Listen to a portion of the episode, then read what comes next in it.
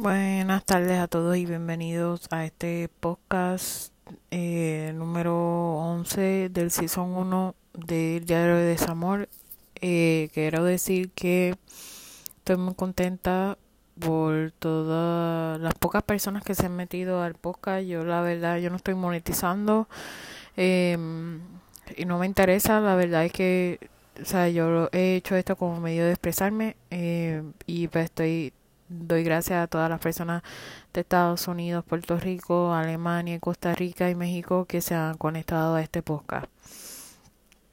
Eh, quiero decirles que, ¿verdad? Perdonen si no he hablado mucho, si no me he hecho como diario podcast, porque después estoy, como quien dice, ya después de esto reorganizando mi vida. Eh, y pues he estado pues limpiando y he estado recogiendo y botando cosas que no utilizo y también tengo que decir que también estoy sacando cosas que que no estoy usando. O sea um, muy probable que tenga ropa que donar. Eh, así que estoy haciendo eso porque pues, eh, ustedes saben que acá en los Estados Unidos por lo de COVID como que pararon las donaciones, pararon de aceptar donaciones. Pero todo está fluyendo muy bien, así que estoy súper contenta con eso, así que esperemos que todo salga bien. Eh, este, tengo que decirles un par de cositas bien rapidito porque es, eh, eh, con esto de COVID pues quiero hacerlo, eh, eh, quiero hacerlo de manera concisa, ¿verdad? Con todas estas situaciones que están pasando. Primero eh, quiero eh, hablarles de que sí, en Puerto Rico están este, gritando por un cargo que se está haciendo en todos los lados. Eh, le llaman el COVID fit. Eh, yo no he sentido ese golpe de COVID fit, excepto desgraciadamente eh, cuando fui a mi dentista me, me caquetaron el COVID fit. El COVID feed se, eh, se hace el código, se puso el código D de dedo 100. Y ustedes lo pueden buscar en el CDT Code. Este, a los que están en Estados Unidos pueden eh, conseguirlo y ahí te encaquetan el cargo por el COVID. Eso no fueron los dentistas, eso fue una excusa barata de la Asociación Dental Americana de encasquetarlo, puesto que ellos supuestamente tienen que hacer un fucking cargo eh, adicional. Este, cuando se suponía que eso desde un principio se diera, pero ahora es como que, ah, las cosas es que no tenemos los, las mierdas de, ah, este, las mascarillas, la N95, el cloro y toda esa mierda, así que nos clavaron y creo que me cobraron 27 pesos, no estoy segura, pero yo siempre chequeo mi billing porque ustedes saben que es una mierda cabrona aquí en los Estados Unidos como te facturan hasta hasta por chichar, pero pues este pero chichar es follar o culiar o o meter, no sé, como ustedes quieran. este, así que por eso. Um, pues esa es la, mierda. Otra, otra cosa que quiero decir que ya pues por lo menos aquí en la, en la costa este ya está todo, supuestamente estamos en fase amarilla, así que estamos comiendo afuera y, y todo, entonces, y aparece el hand sanitizer por fin. O sea que la gente está como bajando la guardia, pero eso a mí me, como ciudadana y como persona de bien, yo voy a tomar esto para yo coger y, como dirían por ahí, guardar cositas como si fuera este hormiguita, porque no se sabe si esto vaya a explotar otra vez y nos vamos a joder otra vez. Eh, y no, no en verano, yo siempre pienso que ahora en septiembre cuando venga la influenza y todo eso. Así que hasta vi que están hasta tirando descuentos de las mascarillas, así que estamos estamos estamos mejorando en eso. Están tirándola a precio a precio pescado bombado barato. So, este, pero me imagino que son fake eh, mascarillas. Pero nada, lo más prudente es cuidarse. Así que yo pues pues me sigo cuidando, estoy aquí en casa. Perdonen si tengo esto, eh, muy probable sea alergia. Eh, sí, fui a Old Navy. Men, Old Navy es una tienda, a mí no me gusta. Yo siempre compro en Old Navy una vez al año. Eh, Old Navy es una tienda que es como para mujeres, hombres, niños. Es como que muy, muy, a mí no me gusta, pues la tela. Mm, si ustedes se dan cuenta, cuando van a Old Navy es, eh, las telas son baratas, las telas son, y vienen de países tercermundistas como Vietnam, Bangladesh. Yo no compro ahí más que una vez al año porque me gusta siempre estar con mis suétercitos rojos que dice Land of Free 2020, que es del 4 de julio. Y eso ya es una tradición, ya llevo así desde 2014, tengo todas las camisas. Y fui allí por primera vez, me sentí como que humana. Y pues nada, la fila circuló súper brutal y obviamente pues si las cajeras están eh, o Busy, pues tienen una tipa que está por, por, por tarjeta haciendo transacciones y eso me encantó. Facilitó mi proceso, aunque yo estaba como con una perse, obviamente cuando llegué aquí la ver el suéter y lo tendí, así que ah, eso es lo que estoy haciendo. Yo siempre lo hacía, pero ahora es como que con meritorio. Eh, otra cosa, pues me va a cabronar con las mamabicherías de, de, los, de las tiendas. O sea, este, la, la puta gente que estaba allí, pues sí, estaba como que teatro el fin del mundo. Obviamente se llevaron las chancletas, las flip-flops se las llevaron y todo. O sea, fue como el fin del mundo de las flip-flops en Old Navy. Pero la mamabichería más grande es que toda esta gente que estaba haciendo fila, que estaban esperando por una puta cajera, es porque tenían los fucking cupones de hace 500 años. Miren, puñeta.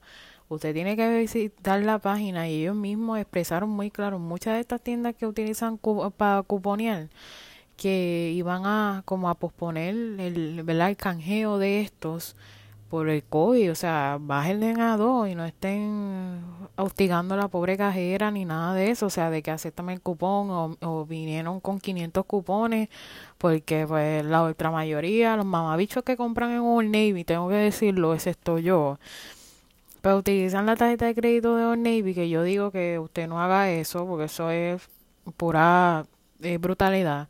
Este, y obviamente pues eh, se pasan canjeando puntos cuando hacen compras online o cuando utilizan la tarjeta de crédito. A veces te dan como 10 pesos o lo que sea. Pero ahora mismo hay como un boom de todas las tiendas porque la cuestión es que están sacando toda la ropa que ya la gente eh, no va a usar para poner la ropa de verano, pues están, tan atrasados y, uh, y la, la, mercancía sigue llegando. Así que ahora es un buen momento, si usted no compró coat para el año pasado, cómprelos ahora. Si usted vive en la costa este, compré ropa de invierno, compré este, ahora mismo quiero más ropa de verano, tengo que decirlo.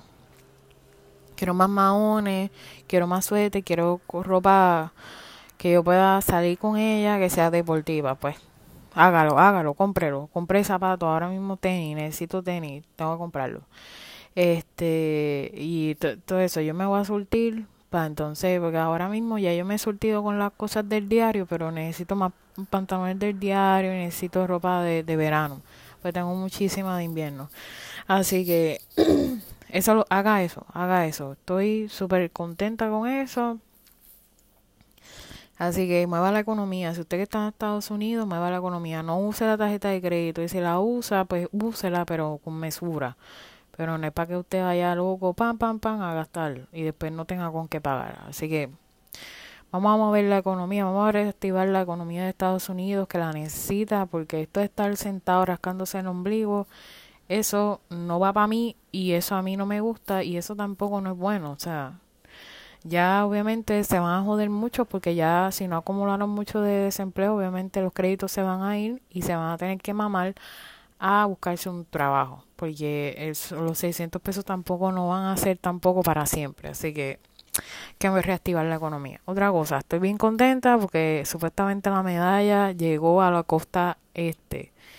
Wow, puñeta, ahora voy a tener que buscar quién carajo me va a traer una medalla para acá. Pero nada, yo investigaré. Este, em, pero nada, yo soy bien fanática de Weiser, así que Weiser conmigo forever. Aunque ordené una Celebrator, que es una de mis cervezas favoritas, que la probé por primera vez en Tasca Gao. Tasca Gao fue una este un sitio en, en la zona azul de Ponce, Puerto Rico, que era wow, era lo mejor. Vendían cervezas craft, vendían cervezas así draft, eh, que la sacaban de la plumita. La gente que estaba allí era bien conocedora de este mundo de la cerveza y lamentablemente por el huracán María pues se jodió y ya la, la tasca pues cerró. Y ese era un, buen sitio de spotear allí en Ponce y fui una vez y me encantó y el menú estaba súper bueno y bebimos y jodimos con cojones. Así que pues yo yo me acuerdo que, que me dieron esa y pues ya me enamoré. Esa es mi cerveza favorita, Draft. Y me gusta la Rasputin, que la Rasputin la probé en un sitio que se llamaba Small Bar, Small Bar, Small Bar en Isla Verde frente al Hotel de la Concha. Obviamente la crisis económica los obligó a cerrar. Y ese también, los tipos estaban bien conocedores de la cerveza draft y ahí probé esa, pero la Rasputin pues no la recomiendo porque es bien fuerte y sabe como a café y chocolate. Y pues estamos, en esa. Otra cosa, estoy como que fanática de los Willy Wonka porque supuestamente dicen que para rebajar coma chocolate, pero no se va a saltar la barra completa, se va a saltar solamente una porción pequeñita de chocolate en la noche y voy a intentar eso. Entonces ya compré dos chocolates, uno de 85% y otro un poquito más alto. Los dos eran de 85%. So, no sé por qué el chocolate mientras más oscuro y puro, más calorías tiene. Pero nada, conseguí eso y ya voy a ir a un centro natural a ver si hay más chocolate orgánico y tenerlo ahí de reserva por si acaso me da la crisis de, de ansiedad. Eh, porque hay unos, lamentablemente hay unas cosas que voy a eliminar de mi dieta porque tienen aspartame y eso me está jodiendo a mí en la subida y bajada de peso. Así que parece que soy alérgica o, o sea, no puedo, no es, no es bueno utilizar cosas con es aspartame. O sea, algo con esplenda, no, eso no es bueno. Eso lo leí en el, libro Poder de Metabolismo de Fran Suárez, así que lo que puedan pueden ver el libro. El libro está brutal. Lo conseguí en PDF, pero hay, él vende otras mierdas allí y si usted quiere, usted ah, eh, tiene la página que se llama Metabolismo TV y lo puede ver allí. Bueno, voy a hablar de otra cosa que yo creo que viene acorde a lo de COVID. Eh, rapidito, ¿verdad? Porque son 12 eh, ya llevo 12 minutos aquí hablando. Y estoy, con ansiedad, la verdad. Tengo como ansiedad porque yo soy una persona bien responsable y, y hay cosas que no están apareciendo eh, en, la, en las cuentas. Así que tengo que pagar cuentas. Y, y hay otras cuentas que salieron como que pum pum, salieron boom, aparecieron de repente. Pero bueno, hay que darle frente a eso. Este, bueno, tengo que decir un par de cosas, ¿ok? esto de COVID, mire, yo no sé dónde usted está viviendo ahora y no sé qué vaya a pasar, pero esto como una costumbre como que muy cómico en Latinoamérica y Estados Unidos. Es un pecado comer solo. Auto, autogestiónese usted autopregúntese, ¿es pecado comer solo en un fast food, en un restaurante, en cualquier sitio? Se lo digo por esta razón. Estoy bien cabronada porque yo quiero support, quiero apoyar a estos, estos pequeños comerciantes que estuvieron como dos meses sin, sin tirar nada. Pero ahora salió la mamabichería de que no hay mesas para una sola persona, aún reservándola aun pidiendo reservación, no, hay, no se va a abrir mesas para una sola persona. Solamente para dos, cuatro, seis o hasta máximo ocho personas. Y estoy molesta porque yo ahora mismo yo no vivo con nadie, yo no tengo pareja, marido, ni chillo, no tengo bendiciones y tengo compañeros de trabajo, pero ellos tienen una vida complicada, tienen marido, este, están casadas y, y pues yo realmente no, no quiero invitarla a ella porque ella tiene una vida complicada. Mi vida no. Mi vida es complicada por otras cosas, pero no porque tenga que abrir la puerta y tenga un hombre. Ah, mira, dame de comer y con la pinga para eso. Nah. Con el bicho parado o la polla o el pico parado, no. No quiero eso en mi vida. Así que, o sea, no quiero recibir eso en mi vida. No, no quiero un hombre así. Y los hay. Y los deben saber ustedes. Pero, este, pues lamentablemente, pues ahora no puedo comer en ningún lado. Mira qué cojones. Porque no hay mesas para uno. Entonces, uno se siente como mal. Porque ahora mismo yo me siento mal. Porque este se ve todavía que estamos atrasados y que se ve mal que una mujer esté comiendo sola a un hombre. Un hombre también. Si hay un hombre que me está escuchando, tengo que decirlo. Se ve mal comer solo. Yo no me siento mal es la vida que yo he decidido y si no viene nadie a mi vida y si viene alguien, un saco de sal a mi vida a perturbarme, a molestarme, a atrasarme, mira, coja, toma, a tomar por culo, como dicen en España. Pero, ¿por qué ese mal concepto? Y me gusta el concepto que tiene Japón. Japón tiene unos restaurantes que tú vas solo y tú te sirves, autosirves ellos te dan las cosas o, te autosirves y ya, y nadie te molesta, nadie te interrumpe. ¿Y por qué no podemos adaptar eso aquí en los Estados Unidos y en Latinoamérica? Recuerdo una vez cuando estaba en Chile, pedí una chorillana en un, en un restaurante de mall. Y, y él me dijo que si era para una persona. Le digo que sí. Él me sirvió y me volvió a repetir la pregunta que si era para una sola persona yo estando sentada y para pedir, él él me preguntó que si había una persona que iba a llegar a la mesa. Yo le dije que no y le pregunté molesta que si había algún problema con comer sola. Y él me dijo que no.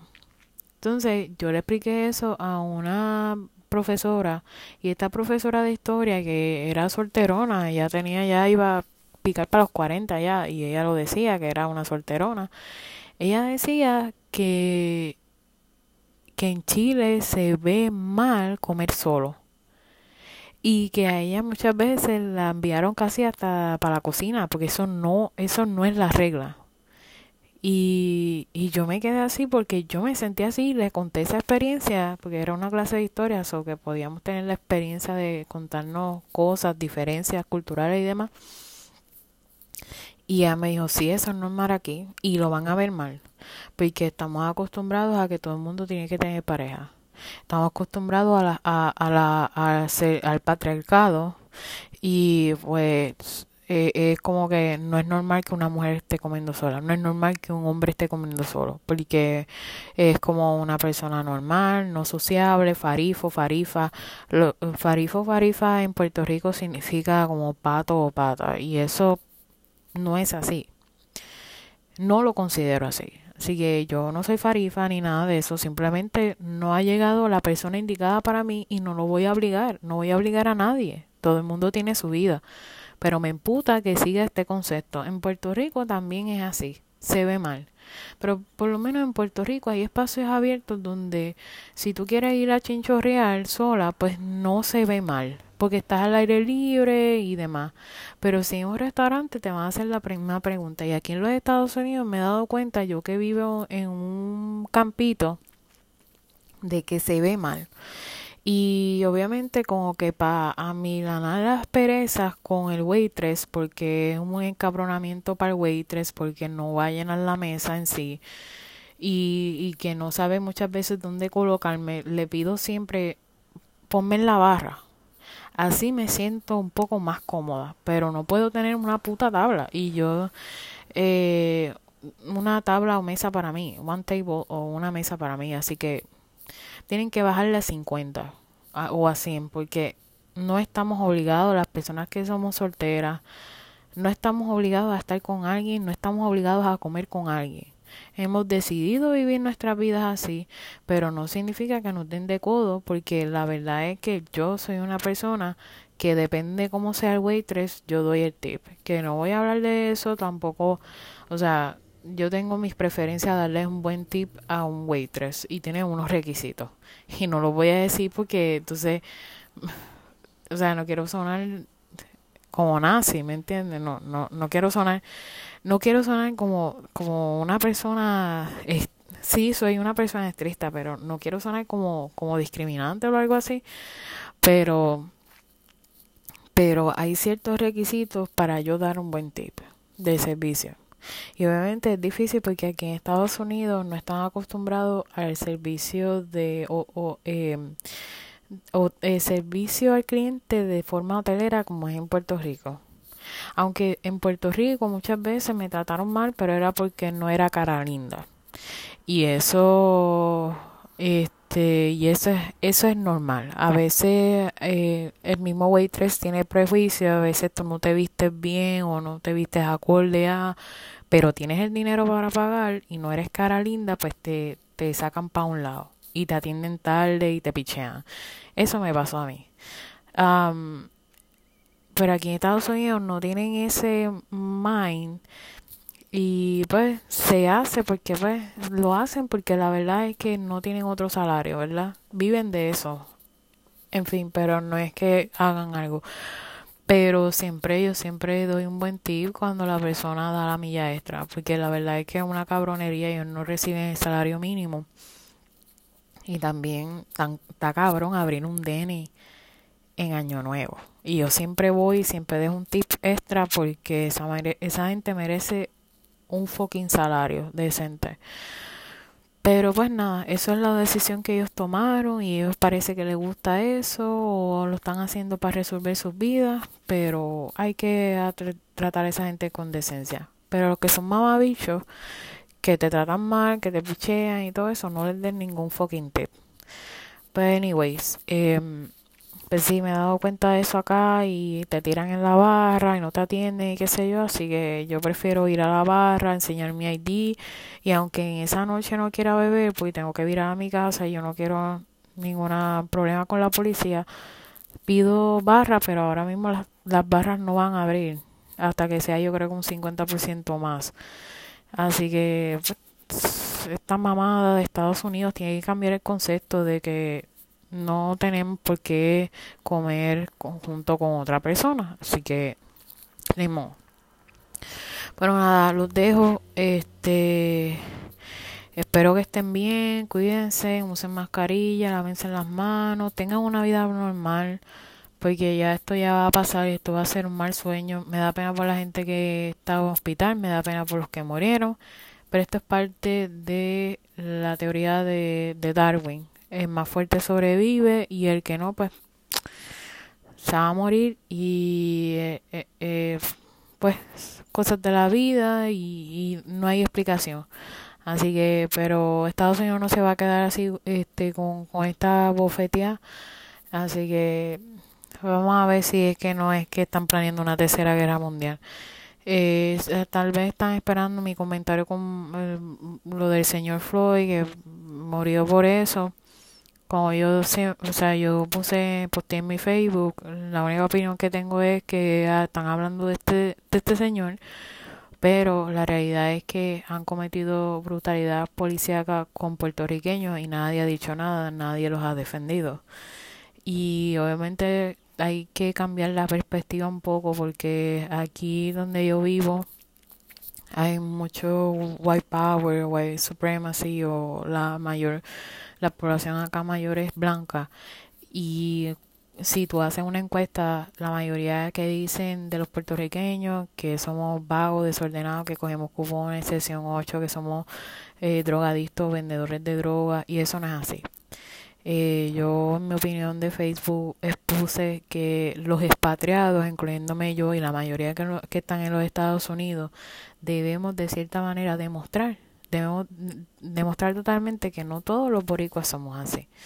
Y por eso es que yo me he puesto fuerte, porque si no, pues esta gente me pisotea, ¿me entiendes? Y por eso es que eh, yo me defiendo yo como persona. Me defiendo, Pero, pero sí, esto pasa y esto va a pasar porque esto es, no es el gobierno, no es, esto es la manera en cómo los padres han criado a los hijos. Y cuando tú vives un prejuicio, o sea, vienes de familia racista y vives con mucho prejuicio, pues ya tú generalizas y y yo creo que ya después de un cierto tiempo, ya después de que hayas pasado la experiencia en la escuela, hayas ido a la universidad a un campo de laboral, creo que tu mindset debe cambiar porque no todos son iguales y tú conoces personas de distintas razas, culturas, eh, pero esto es difícil. Esto, yo, esto no es culpa del gobierno, esto es culpa de los padres. Los padres son los fundamentales en ese microsistema de ese niño para que cuando llegue el macrosistema ahí pueda formarse lo que es el carácter y los pensamientos de un ser humano y pues en el desarrollo en la clase de desarrollo humano eh, psicosocial eh, pueden entender lo que es el macro y microsistema. Lo pueden buscar por Facebook, lo pueden buscar por, por Wikipedia de qué yo le estoy realmente hablando pero en términos psicológicos.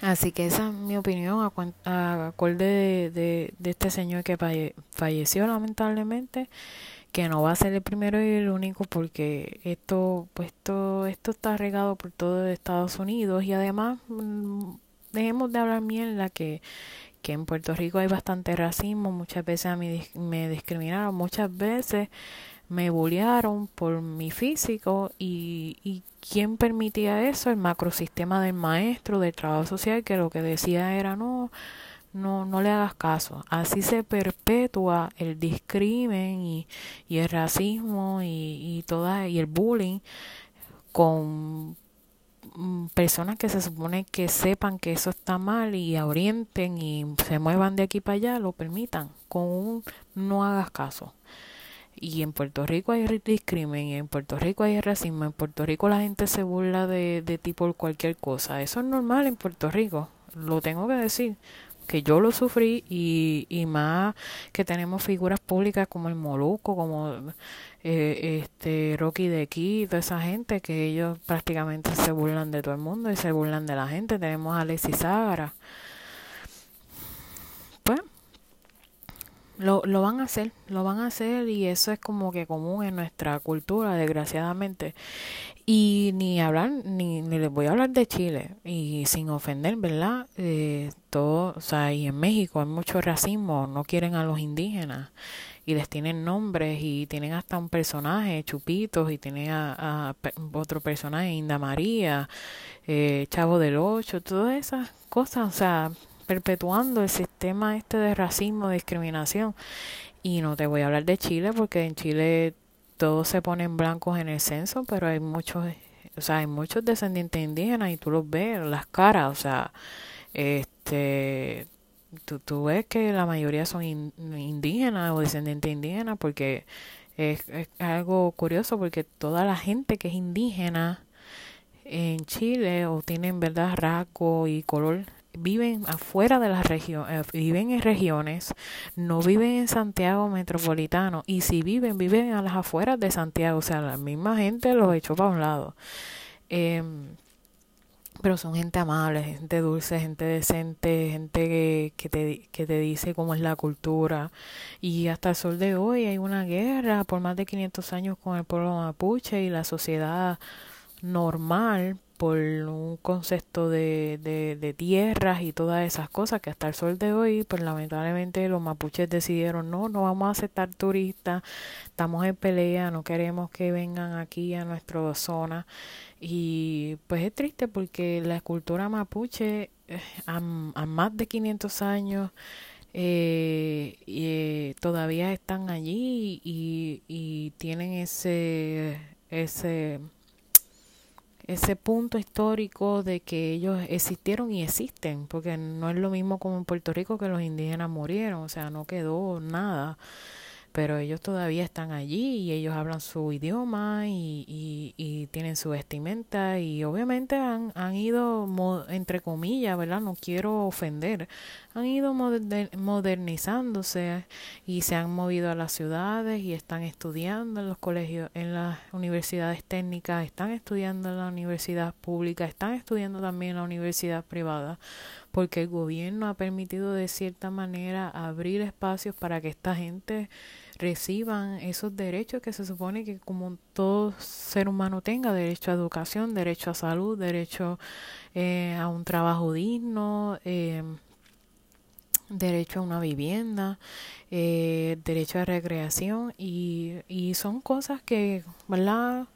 Que, que marcan. O sea, yo como persona, porque yo no, yo no fui a, viajar allí porque sí, yo fui a estudiar y a viajar y, y a enriquecerme de toda esa cultura, porque viviendo en el insularismo de Puerto Rico, tú crees que es lo único que hay y la única gente. Así que eso Dios me ayudó a tener ventaja y a traer todas esas cosas para mí y también decírselas a otros, ¿verdad? Así que, pues nada, esa es mi opinión a, cuenta de, a, acorde a eso y, y bueno, y si alguien se ofende, pues ni modo, pues, cosas de la vida y cada cual tiene su opinión y no voy a seguir hablando de esto porque estamos estamos en, en, en los tiempos de que si tú no estás de acuerdo con una opinión central, pues la gente está changuita, la gente está sensible y pues, pues ni modo, pues. O sea, esa es mi opinión acorde a lo que yo he vivido. Así que nadie me puede decir ahora, ah, no, que eso está mal, que es esto, que lo otro, o sea. Y este punto bien claro lo voy a decir porque esto pasó en todas las colonias y en todos estos eh, pueblos y ciudades y, y países de, de, de, eh, del, del nuevo mundo, ¿verdad? Que comprende Norteamérica, Centroamérica y Sudamérica. Los negros no llegaron porque sí. O sea, vamos a, vamos a empezar de eso, claro. Los negros no llegaron porque sí. Hay estudios y hay, o sea, base científica y documentación que los negros los mismos negros vendieron a los negros porque se hacían peleas entre tribus y porque obviamente habían saqueos y demás y, eh, y no había dinero y estos los vendían a los barcos negreros. Obviamente esta gente que ha venido aquí a todo a cubrir los negros que han cubierto todo a, todo el nuevo mundo, o sea, fueron esclavizados, fueron eh, torturados y, y, por estos barcos negreros y, y, traídos a un país totalmente distinto y meterle las ideologías, la, la cultura, la religión a, a toda costa. Y eso es algo lamentable. Y esto ha sido mm, derechos de más de 500 años, o sea, eh, nadie, nadie tiene derecho a ser esclavizado. Y inclusive todavía es, este miedo de esclavitud todavía lamentablemente existe. La esclavitud de trabajo, esclavitud sexual y eso es denigrante. Em, y, y sé lo que esta gente está luchando porque han sido más de 500 años en las mismas y no han cambiado. Pero ellos no tienen la culpa de haber venido sus ancestros no tienen la culpa de haber venido a los Estados Unidos ni, ni a Centroamérica y Suramérica. Fueron obligados, fueron torturados y todavía siguen renegados por, por la cuestión del color, por la manera de comportarse, etcétera, etcétera. No todos los negros son malos, eh, no todos los negros son irrespetuosos, etcétera, etcétera. Hay negros buenos, hay negros que han estudiado, hay negros profesionales, hay negros respetuosos. Yo he conocido un par de ellos. Eh, y eso no quita que tú los desprecies por eso. Eh, y es lo único que tengo que decir respecto de esta situación. Eh, pero no puedes tú venir ahí de cabrón y joderle la economía a otro porque ahora mismo dañaron muchas empresas de, de verdad small business las jodieron y ahora no tienen ahora con qué comer Y eso sí que es doloroso. Y ahora mismo muchas tiendas comerciales que empleaban a, emplean a gente, ¿verdad? Que negra. Ahora, ahora imagínate. Ahora, ahora no tienen, ahora no tienen dónde virar. Porque ahora no tienen dónde virar porque ya no hay tiendas. ¿Me entiendes? Ahora no hay tiendas. Y esta gente que está desempleada porque las tiendas las saquearon, todas estas tiendas, eh, TJ Maxx, etcétera, etcétera, Target, todo lo que sea, no pueden esa gente que son cajeros, que son el merchandise, supervisor, todo eso, no los pueden tirar, aunque sea al al word, de warehouse distribution porque tal vez les queda súper lejos y porque también tienen la gente allí que están previo trabajando allí. O sea, vamos a ser conscientes, los small business, por lo menos aquí, ¿cuánto dieron? 2.500, ¿a qué da eso? Una puñeta, eso no da para nada. Para los tres meses que se cerró esto. Así que vamos a ser conscientes de nuestros actos, porque es que eh, los derechos empiezan por donde terminan los míos. Pues nada, que tengan buenas noches. Motherfuckers.